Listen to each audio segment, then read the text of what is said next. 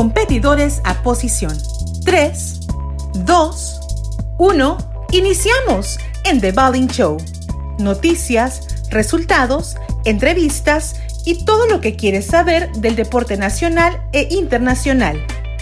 Marco López y su equipo están listos. ¡Comenzamos!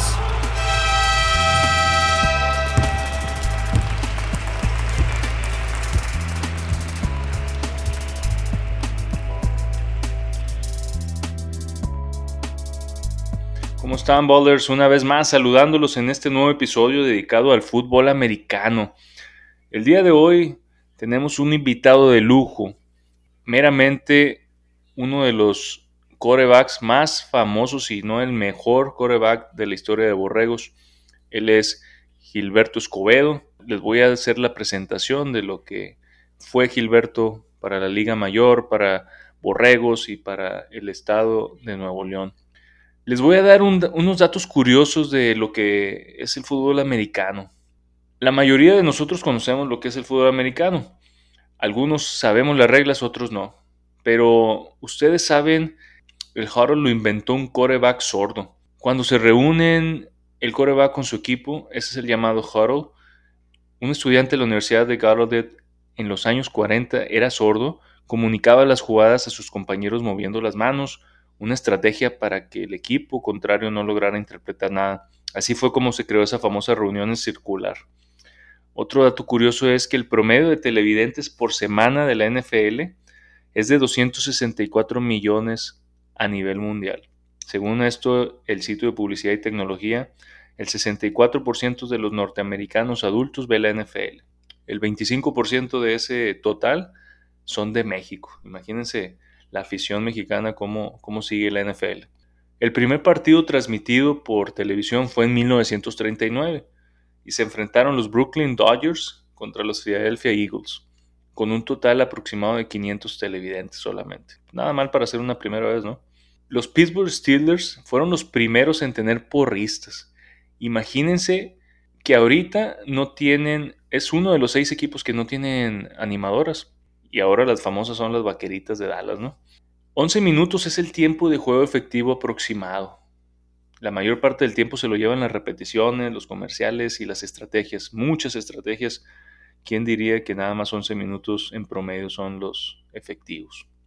El fútbol americano es uno de los deportes que requiere más integrantes.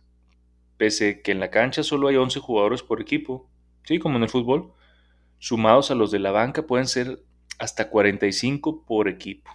Por si te quedaba duda, el fútbol americano sí es uno de los deportes más violentos. Lamentablemente, debido a su dinámica, en él se producen más contusiones cerebrales que en cualquier otra disciplina, más que en el box incluso.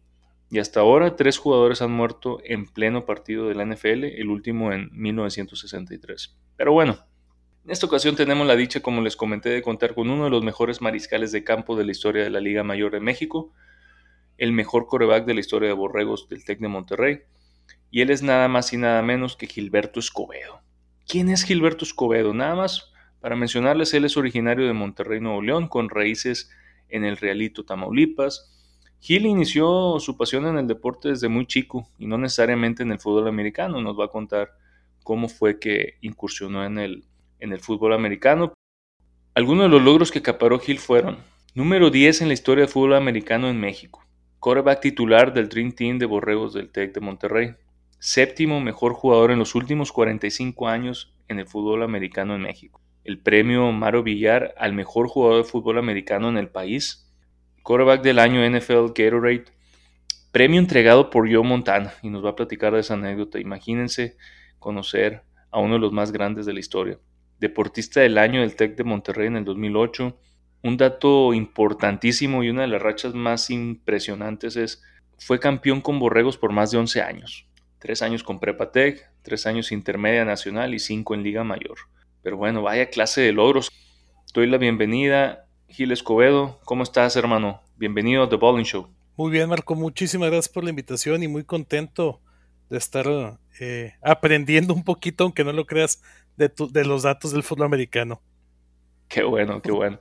Eh, es una dicha para nosotros poder tener la calidad de deportista que fuiste y esperemos sacar muy buena información para nuestros jóvenes en cómo lograste todo y, que no, no, no todo es fácil en esta vida, hay que, hay que sacrificar y hay que hacer mucho para lograr lo que, lo que muchos de ustedes los deportistas logran.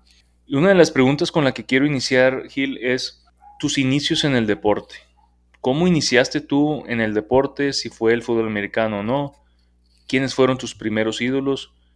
¿Y cómo fue que, que después llegaste al fútbol americano? Pues mira, curiosamente, yo, mi papá me llevaba al Club Águilas de, de, Chavito, aproximadamente como a los cinco años, y yo vi la liga de béisbol del country, abajo ahí en, el río, río La Silla, y yo le dije a mi papá que yo quería, que yo quería estar ahí, y me llevó a, la liga de béisbol, no me llevó al, al fútbol americano, de hecho. Y estuve entrenando una temporada de béisbol y después me llevó al fútbol americano al Club Águilas. Se convirtió este, una familia para nosotros, ¿no? Y después, eh, ¿seguías el béisbol de chiquito? ¿A quién, quiénes eran tus ídolos? Es, es, fecha que el béisbol sigue siendo parte de mi familia, parte de mi vida. A mí me encanta el béisbol. Este, pues yo vi a Nolan Ryan, a José Canseco, a Iván Rodríguez, eh, Earl Hershiser, muchos, muchos eh, peloteros que, que, fueron época en, en, los noventas. Y a mí me encantaba el béisbol, me fascina el béisbol, lo sigo viendo, lo jugué hasta que tuve 16 años, ya fue cuando, cuando entré al TEC, pero es un deporte que, que, que lo respeto, lo admiro, y por tanto que lo respeto lo dejé jugar ya, ya de grande el béisbol eh, de veras, ¿no? El softball, pues ahí de repente le damos. Oye, ¿y seguías a, a los Atléticos de Oakland, a los Rangers de Texas o quién era tu equipo en, en aquel entonces? Siempre me han gustado los equipos de Texas, los Astros, eh, los Rangers, lógicamente los Atléticos con, con Ricky Henderson, este, era era, muy, eran, eran eh, deportistas, eran atletas muy entretenidos de ver, ¿no?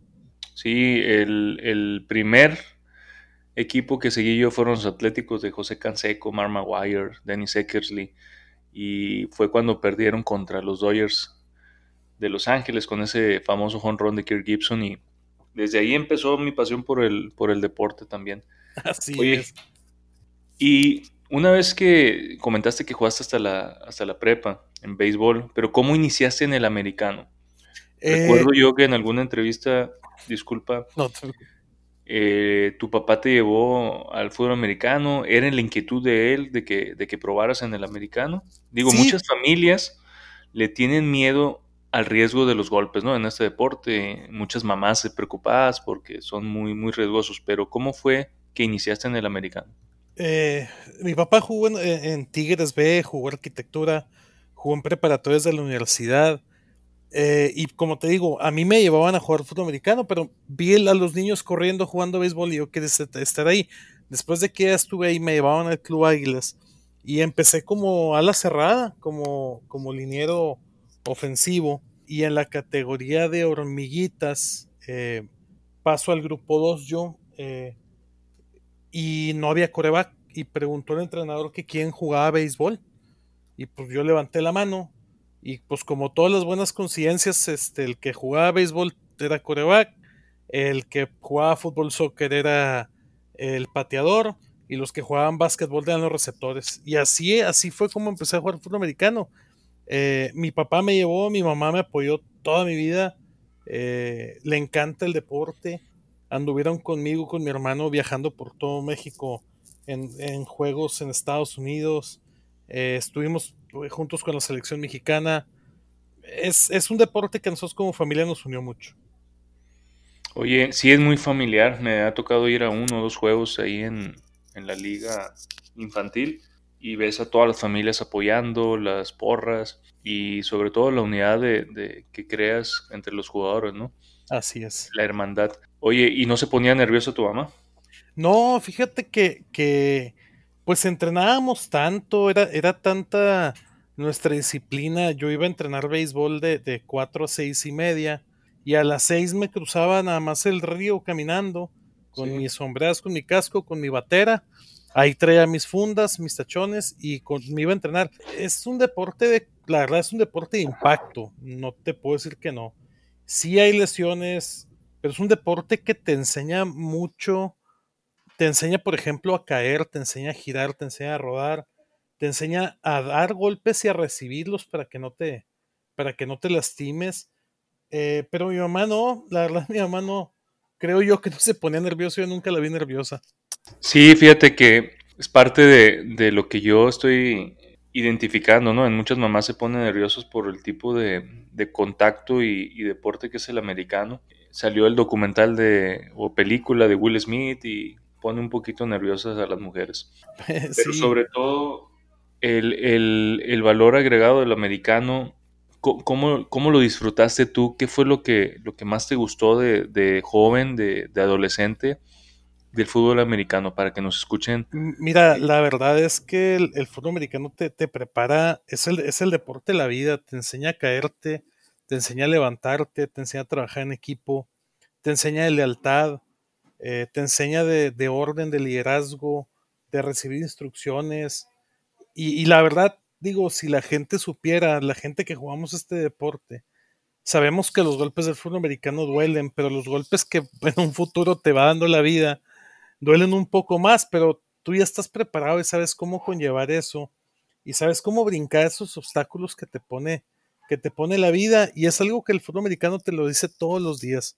Cada instrucción que te da el entrenador, cada golpe que te da un compañero, cada golpe que te da un rival, saber cómo recibirlo, saber cómo potencializarlo para pues para que tú como persona, para que tú como padre, como hermano, como lo que seas, profesionista, saques lo mejor de, de, ti mismo. Sí, completamente de acuerdo. Oye, y una de las dudas que tengo es, porque muchos comentan, es que el entrenamiento americano es muy pesado. ¿Cómo, cómo eran los entrenamientos de americano? ¿Entrenaban una o dos veces al día? ¿Qué sacrificios o retos tuviste cuando empezaste en Borregos? Mira, la verdad es que no, no, son pesados, son lo que le sigue de pesados. Te llevan al extremo de tu tolerancia física, emocional.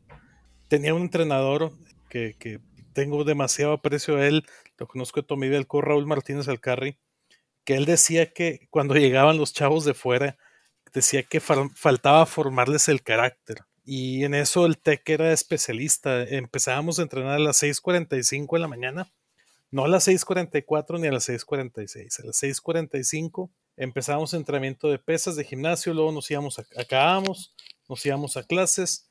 Eh, yo en lo personal regresaba a la una de la tarde a junta con coach Frank, que también pues, fue un, un gran maestro para mí. Luego a las 2.45 salíamos al campo y, y, y, soy muy enfático en el 2.45 porque si llegabas a las 2.46 pues se cerraba la puerta y no entrenabas y créeme que faltar un día a una exigencia como la de borregos y a los pues lineamientos que tenía el coach Frank y los coaches del Tech era una locura, ¿no? Y la verdad, por los sacrificios y los retos, Marcos, eh, híjole, está cañón. Eh, te pierdes fiestas de 15 años cuando eres chavo, cuando estás en Águilas. Eh, te pierdes muchas cosas porque estás de viaje. Tienes que tener una. Si yo en ese tiempo tuve mi, mi prepa y mi carrera, tuve novia, que es mi esposa eh, que alguien que te esté apoyando 100% porque es difícil. La sí. gente que está alrededor tuya, que te estén invitando a fiestas, que te estén Tentaciones, invitando. ¿no? Así es. Y no puedes salir, o sea, tienes un entrenamiento de otro día en la mañana, tienes que cumplir con el equipo, tienes que cumplir en la escuela. E, Es, es bien complicado, es bien complicado, pero, pero, vale la pena. E, Ese es el compromiso que, que hace el americano con los jugadores oye, si mi compañero está sacrificándose y va a estar al 100 mañana y yo voy a estar desperdiciando mis horas de dormir y no voy a rendir al 100 el día siguiente, pues no voy a hacer lucir a mi receptor o no voy a hacer las jugadas como se deben. Entonces es parte de un equipo, ¿no? Así de, es. Del compromiso como unidad de trabajo y, y responder como, como se debe, ¿no? Como líder que, que, fuiste. Con el paso del tiempo lograste llegar a Liga Mayor, ¿no? ¿Cómo fue ese camino al éxito? Es decir, ya estoy aquí en Prepa Tech, gané tres campeonatos, pero ¿cómo te seguías motivando? ¿Tuviste alguna derrota o, o frustración antes de entrar a Liga Mayor o siempre fuiste de los mejores? No, no, la verdad digo, fue un camino bien complicado. cuando estábamos en el Club Águilas, se acercó el coach Alfonso Serna conmigo, con varios jugadores de, Águilas, eh, eh, con mi compadre René Molina, y nos, nos lleva al TEC con la beca, y hasta ahí todo era, digamos que relativamente miel sobre hojuelas, porque no sabíamos los que venía adelante. Eh, ya cuando llegamos a, intermedia, todavía nos quedaba un año de prepa y la beca seguía. Entonces, cuando se termina la, la, beca de la prepa, a todos los de la prepa los invitan a un tryout y a mí no me invitaron. Y pues yo pensé, dije, no, pues yo ya, pues ya hasta aquí llegué aquí en el TEC. Pero, pero aún así, tú eras el coreback del equipo campeón. Sí, sí, sí. El TEC, arriba de mí estaba Felipe Maicot, estaba Juan Carlos Hinojosa, estaba Manuel Pérez. Era gente que 5 o 7 años más grande que yo. Ya. Este, que, que, era bien complicado, pues, para mí de chavito, pues llegar. Yo mido un 87 y era de los chaparros, de los corebacks. Este, cuando llegas ahí a la prepa, brincas a intermedia, ya ves Liga Mayor tan cerca. Yo, la verdad, te lo soy bien sincero, yo nunca quise jugar en la NFL, yo nunca quise estar la NFL Europa, yo quería jugar en Borregos. Mi sueño de toda mi vida fue jugar en Borregos, ser el coreback titular de Borregos. Tengo amigos de la secundaria de la 57 donde estudié que se ríen porque yo les decía que yo iba a ser el coreback de Borregos y me, me tacharon de loco. Y ya cuando estuve ahí, o ya que los veo ahorita, mis en serio que, no, no nunca creímos que fuera hacer eso. Y, cuando llegas a mayor, cuando mi última temporada intermedia, yo me fracturé la mano con la que tiraba, me partí la mano a la mitad. Fue una lesión, la verdad, muy fuerte. Que gracias ¿Jugando esa lesión? Jugando, sí, en un juego de semifinal contra el Tecto Luca. Este, un, safety me empujó, me caí, me, caí sentado arriba de mi mano. Y el doctor Víctor Hugo Camarillo, eh, un excelente traumatólogo, me operó me dejó la mano mejor que como la tenía, me, me, afinó la mira, por decirle de cierta manera. Y un año tuve que descansar, no podía tirar. Y el siguiente año es cuando ya, ya, ya llego a Liga Mayor, pero llego como tercer coreback y yo no quería ser el tercer coreback, yo quería jugar. Claro. Yo quería aportar al TEC, yo quería aportar al equipo, yo quería aportar a Borregos, a mis amigos.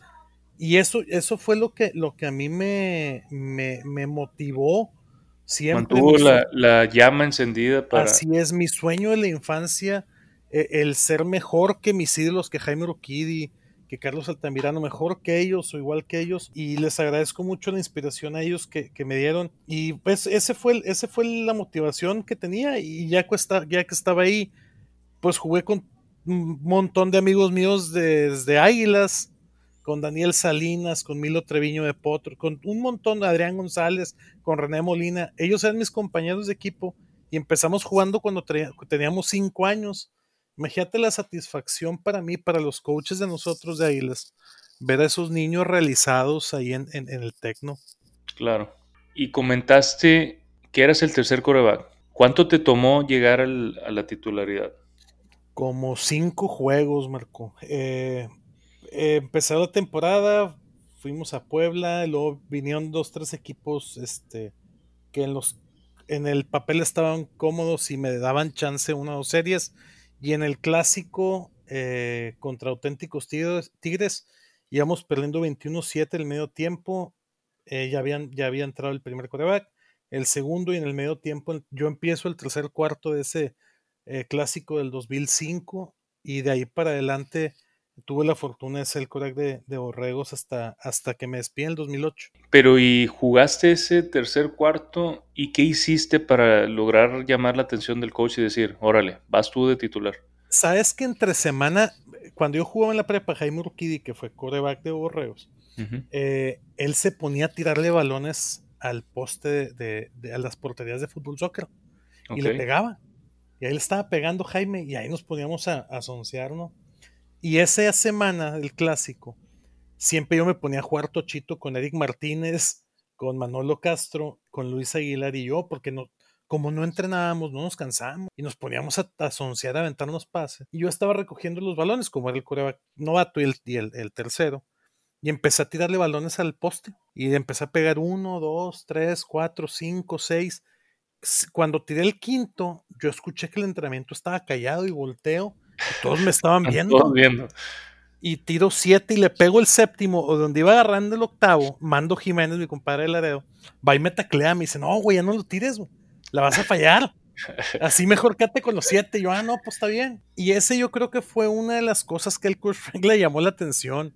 Que, que, pues la puntería no tenía, en ese año no tenía un gran brazo. Eh, venía de, saliendo de lesión y no, no, no era el fuerte mío. Pero le llamó la atención la, la camaradería que tenía yo con el equipo. Siempre le he dado mi, su lugar que merecen a los linieros. Los linieros son, es, es el alma, es la gente que trabaja lo más fuerte, para los cuidar, ofensivos para cuidarnos a nosotros, para los receptores, para los corredores. Y en realidad ellos hacen que nosotros salgamos en el periódico, que nosotros salgamos en, en las páginas de internet y que estemos en una plática como esta. Sí, importante. Mucha gente que, que a lo mejor no, no, conoce muy bien el fútbol americano. El coreback es el, el, líder de la ofensiva, es el que lanza la bola o decide la jugada en coordinación con los, entrenadores. Pero hay detrás de eso una línea ofensiva que cuida que no golpeen obviamente los defensivos al coreback. Y muchas veces ha habido lesiones muy fuertes, ¿no, Gil? De corebacks por algún descuido de un ofensivo. sí, sí, sí. Importante tener esa hermandad, confianza con, con, con tu línea ofensiva. Si pudieras regresar en el tiempo, Gil, ¿harías algo diferente Imagínate, siempre pongo esta perspectiva. Llegas Gil ahorita, el Gil de, del 2020, y regresa al Gil que tenía sueños de llegar a ser el coreback titular de, de Borregos en Liga Mayor. ¿Qué consejo le darías? Joder, yo creo que, yo creo que me diría que me aplicara más el gimnasio. La verdad fue algo que me, los primeros años, primeros dos años que estuve en Liga Mayor, me dolieron mucho el, prepararme para lo que venía, para aguantar jugar contra tipos de 140, 150 kilos. Era, era bien complicado. Te pegaban y el momento no lo sentías, pero salías del, juego y, para levantarte en la mañana te tenías que agarrar la cabeza. Bueno, yo en lo personal, yo, yo me, la verdad, yo me, me daría el consejo que me preparara desde la prepa, porque la verdad mm, no le hice, no le hice yo mucho caso al, gimnasio, pero lo extrañé mucho cuando jugaba y es algo que, es indispensable para, los chavos. Concuerdo contigo, el deporte y el ejercicio van de la mano, el fortalecimiento de los músculos, tanto el coreback que recibe muchas veces un buen número de impactos, pues requiere estar fuerte, ¿no?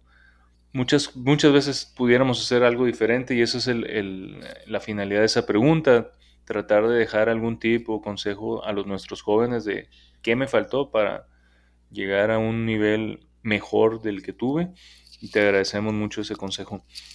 Te, te pregunto ahorita, Gil, ¿tú eres entrenador o no te está dando la ansiedad de muchos jugadores que se retiran y quieren mantener el juego en sus vidas? Sí, yo, yo ahorita no entreno. Son, son, yo pertenezco a una asociación de, Rolando Cantú, que es eh, director de prensa latina en los Cardenales de Arizona. Rolando tiene una fundación que vamos a diferentes partes de, México a dar clínicas, este, a ver chavos que los podamos impulsar a conseguir una beca eh, para salir de, ciudades donde a lo mejor los equipos de Liga Mayor no van o ya perdieron el interés por ir. Y estamos trabajando en un programa aquí en la ciudad de Monterrey, en algunas colonias eh, con, con, Oscar Morales, para igual, para llevar el deporte a, a, esas colonias donde es difícil entrar con un deporte nuevo, hacerlo con un, con un buen proyecto, con un buen punch, y ayudar a los chavos a que estén en la escuela y que estén haciendo algún deporte, ¿no? Qué buena onda que estés haciendo esto. Te digo porque muchos eh, se quieren seguir involucrados en el deporte que, les dio muchas satisfacciones, ¿no? Oye, llegó el momento de la pregunta candente del programa y ha habido ciertos debates en grupos de WhatsApp de amigos en el cual los recientes fanáticos de, de los Patriotas dicen que Tom Brady es el GOAT, el greatest of all time, el más grande de todos los tiempos coreback. Yo sigo diciendo que es Montana, pero quiero escucharlo de uno de los más grandes de México, que eres tú. ¿Quién para ti consideras que es el mejor coreback de la historia? Para mí, eh, yo soy fan de los 49. Yo me, me guié viendo a Joe Montana. Yo, de hecho, jugué el sistema que jugaba Joe Montana, el West Coast Offense. Para mí, Joe Montana siempre va a ser el, mejor. No es porque si los campeonatos, que si los balones desinflados, que si las espías, eso, eso yo creo que, que esa parte lo que hizo Joe Montana, el revolucionar la posición de coreback a lo que el 70% de los corebacks de la NFL son ahorita. Eh, yo creo que eso le deben de estar agradeciendo más que, que estar pensando si que ganó más campeonatos Montana o Brady o más anillos de campeón o la esposa de quién está más guapa. Yo, yo creo que nada más es este, bueno, a quien nos tocó o podemos verlos, dar las gracias de, y disfrutarlos, que podemos estar viendo a estos dos fenómenos de posición. ¿Y qué piensas? Tu postura fue Montana, igual yo. Eh, creo que a los que nos tocó la dicha de verlo jugar, revolucionó la posición, como bien lo mencionas. Pero ¿qué piensas ahora de un Patrick Mahomes que rompió récord con su contrato y de un Lamar Jackson, que son jugadores más versátiles en, ambos sentidos, pase y corrida? ¿Qué opinas de ellos? E, ¿Les ves futuro o es un estilo nuevo del coreback? Sí, definitivamente tienen que tener.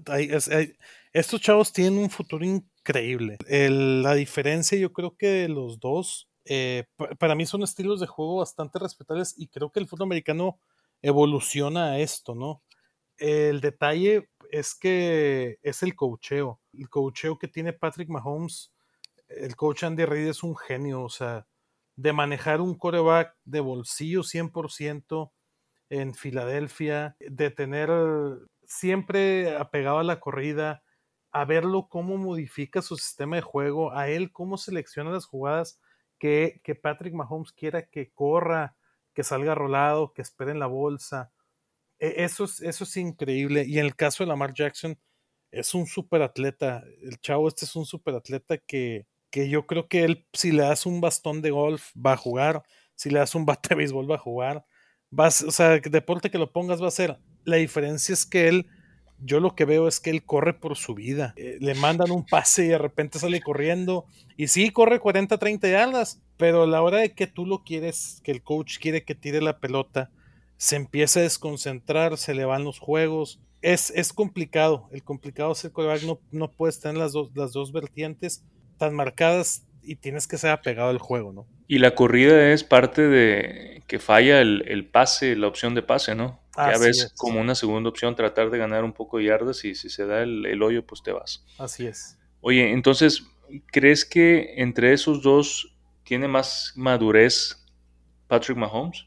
Sí, definitivamente. El, el coach Andy Reid, este, yo estuve bajo un esquema parecido en cuestión de sistema con, con no, no el de ahorita, pero en, en, la filosofía del coach Andy Reid, del coach Brad Childress, del coach Juan Castillo, y son extremadamente metódicos. El coach Frank era, era pues es muy amigo de Juan Castillo, estuvo con Brad Childress en, en Minnesota. Era una cosa de locos la, la estructura que ellos veían, cómo, cómo hacían su plan de juego, cómo seleccionaban las jugadas, la responsabilidad hasta dónde a ti como coreback te la daban, te la prestaban. Este, sí es, es, es mucho más estructurado Patrick Mahomes que, que, que Lamar Jackson ahorita. Ok, me quedo, me quedo con eso. Un experto explicándonos sobre la posición. Te voy a hacer 10 preguntas, Gil. Es otro de los puntos que manejamos con nuestros invitados para más o menos saber sus preferencias y, saber quiénes son sus favoritos, ¿no? Claro. Te voy a hacer unas preguntas y tú me dices dos opciones y tú me dices cuál, cuál es la que prefieres o por la que te inclinas. ¿Jerry Rice o Randy Moss? Jerry Rice. ¿Te gustaría tener a Jerry Rice en vez de Randy Moss como receptor? Toda la vida. Ok. ¿Rayados o Tigres? Tigres. Tigres. y eso que jugaste para... Así es. Emmitt Smith o Barry Sanders? Emmett Smith. Yo esperaría que dijeras Barry Sanders. ¿Por qué Emmett Smith? Eh, la frialdad que tenía para correr la, ofensiva de zona era increíble. Era, Barry Sanders era muy espectacular, muy explosivo, pero la paciencia que tenía Mitt Smith para, para desplazarse lateralmente y de repente atacaba el hueco y, su longevidad para, para, recibir golpe tras golpe. Era, para mí era un, excelente corredor. Peyton Manning y Brett Favre. Uy, esa es muy buena. Eh, ponerlos porque son más o menos de la, de la época y creo que sobresalieron bastante los dos. Ahí me tendría que ir por, por Peyton Manning. Peyton Manning. Difícil, ¿no? Muy difícil, muy, muy difícil, la verdad. Oye, en una carnita asada, ¿cerveza o tequila? Cerveza. Si te dijeran dos conceptos como esfuerzo y suerte, ¿por cuál te inclinas? Eh, sabes que yo mientras más me esfuerzo, más suerte tengo. Siempre esfuerzo más que suerte. ¿Jugar en temporada de frío o en temporada de calor? En calor. Duele más, más todo. los, los refrigerios. Así es. Oye, ¿sigues jugando softball? Sí, ahí andamos. De repente nos, juntamos a jugar ahorita, pues por la cuestión esta de la de la cuarentena, de la cuarentena de seis meses que tenemos. Eh, estamos parados, pero sí, sí estamos ahí jugando softball todavía. La última, Drew Brees o Aaron Rodgers. Esta todavía está un poquito más difícil. Yo creo que Aaron Rodgers en esta. Aaron Rodgers. Fíjate que el, año pasado no, no, le fue tan bien a Green Bay. Esperemos que este, este año empezó muy recio Aaron Rodgers. Esperemos que aguante toda la temporada así como anda. Sí, pronóstico para este, este año, eh, Gil, en la NFL. Así eh. rápido que nos digas tú, creo que de la americana va a llegar esto. Yo creo que Kansas siempre. Repite. Siempre, siempre va a ser. Eh, y de la nacional, San Francisco. San Francisco no creo, tiene muchos, muchos, muchos lesionados. Increíble esa semana, ¿no? ¿Cuántas lesiones hubo? Increíble y increíble que San Francisco con tantos lesionados meta 67 puntos. Este, híjole, Green Bay, no se, Green Bay no se ve nada mal, ¿eh? Sí, Green ah, Bay, Dallas. yo creo que Green Bay. Ah, Tampa con Tom Brady, van 2-1. Es difícil que, que, Tom Brady le faltan jugadores, yo creo. Yo creo que le faltan jugadores y le falta el, el esquema ofensivo la verdad, el coach Daniels, pues, híjole, no por nada, Cam Newton llega y pues la vuelve a romper. Sí, exacto. El esquema de juego, la estrategia. Oye, y los Seahawks, que ahorita Russell Wilson está teniendo un temporadón, digo, van tres juegos, pero. Él, él yo creo que Seahawks también puede ser. Seahawks, yo creo que el, el, el coreback menos valuado o valorado por la NFL es Russell Wilson. Definitivamente, es, un monstruo ese tipo. Eh, su habilidad para jugar, para correr, para pasar, para pensar, para mover a la ofensiva, es increíble. Seahawks, yo creo que puede estar entre Seahawks y, Green Bay. Y Green Bay. Fíjate que la sorpresa yo creo que ha sido Chicago, va también invicto. Sí, pero Chicago. Con Nick Foles regresó, quién sabe si, se mantenga sano. Con todo el perdón que, me, me, debe mi compadre Roberto Garza, este es la maldición de Chicago. Empiezan muy bien y al último se, caen. Se caen. Oye, Gil, por último, y agradecerte otra vez el tiempo que estás con nosotros. ¿Qué consejo le darías a los jóvenes que te escuchan?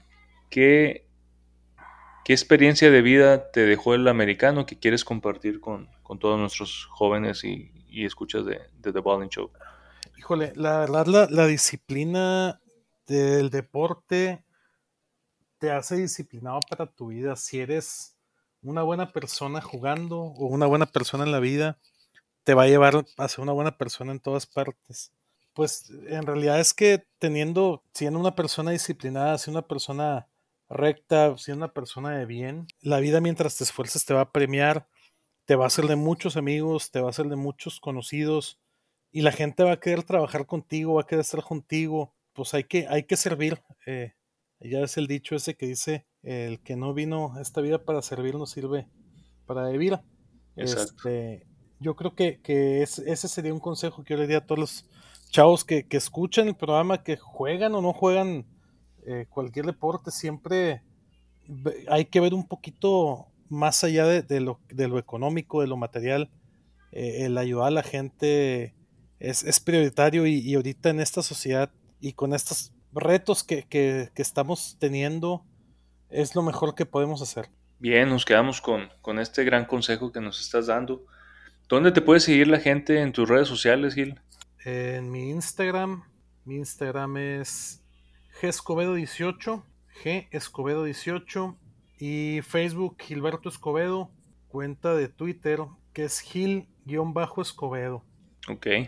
Para todos nuestros escuchas, ¿tienen alguna información que quieran hacerle llegar a nuestro amigo Gil o seguirlo en sus redes? Eh, veo que te dedicas a la cocina, ¿eres fan de la cocina o tienes... Me, me fascina el asador, me fascina la buena comida, me fascina eh, eh, todo lo que conlleva el asador, eh, la, la, bohemia esa de prender el asador con los amigos, con la familia, es, es, muy, muy, muy amado para mí. Es un ritual, ¿no? Como dicen. Así es, sí, sí, sí, es todo un ritual, todo un show. Oye, Gil, pues agradecerte. Muchas gracias por el tiempo que, que nos diste. Cuando quieras aquí informar a la gente sobre algo, estamos a tus órdenes y que tengas, que tengas un excelente futuro se ve que eres una persona que tiene bien claro lo que, lo que busca y dejar, como dices, a la comunidad y al, y al prójimo un propósito, ¿no? Todos tenemos un propósito en esta vida y, muy buenos consejos nos compartiste. Muchas gracias, Marco. Muchas gracias por la invitación y, y, un saludo a toda la gente que escucha este, este programa, este podcast y a la orden cuando gusten de NFL, estamos más que abiertos. Excelente. Un saludo a mi amigo Iván Dávila, que ya escucharon quién es el GOAT, Joe Montana. ¿eh? Nos vemos pronto. Me despido de ustedes. Eh, hasta la próxima semana. Este es su compañero Gil Escobedo y su anfitrión Marco López.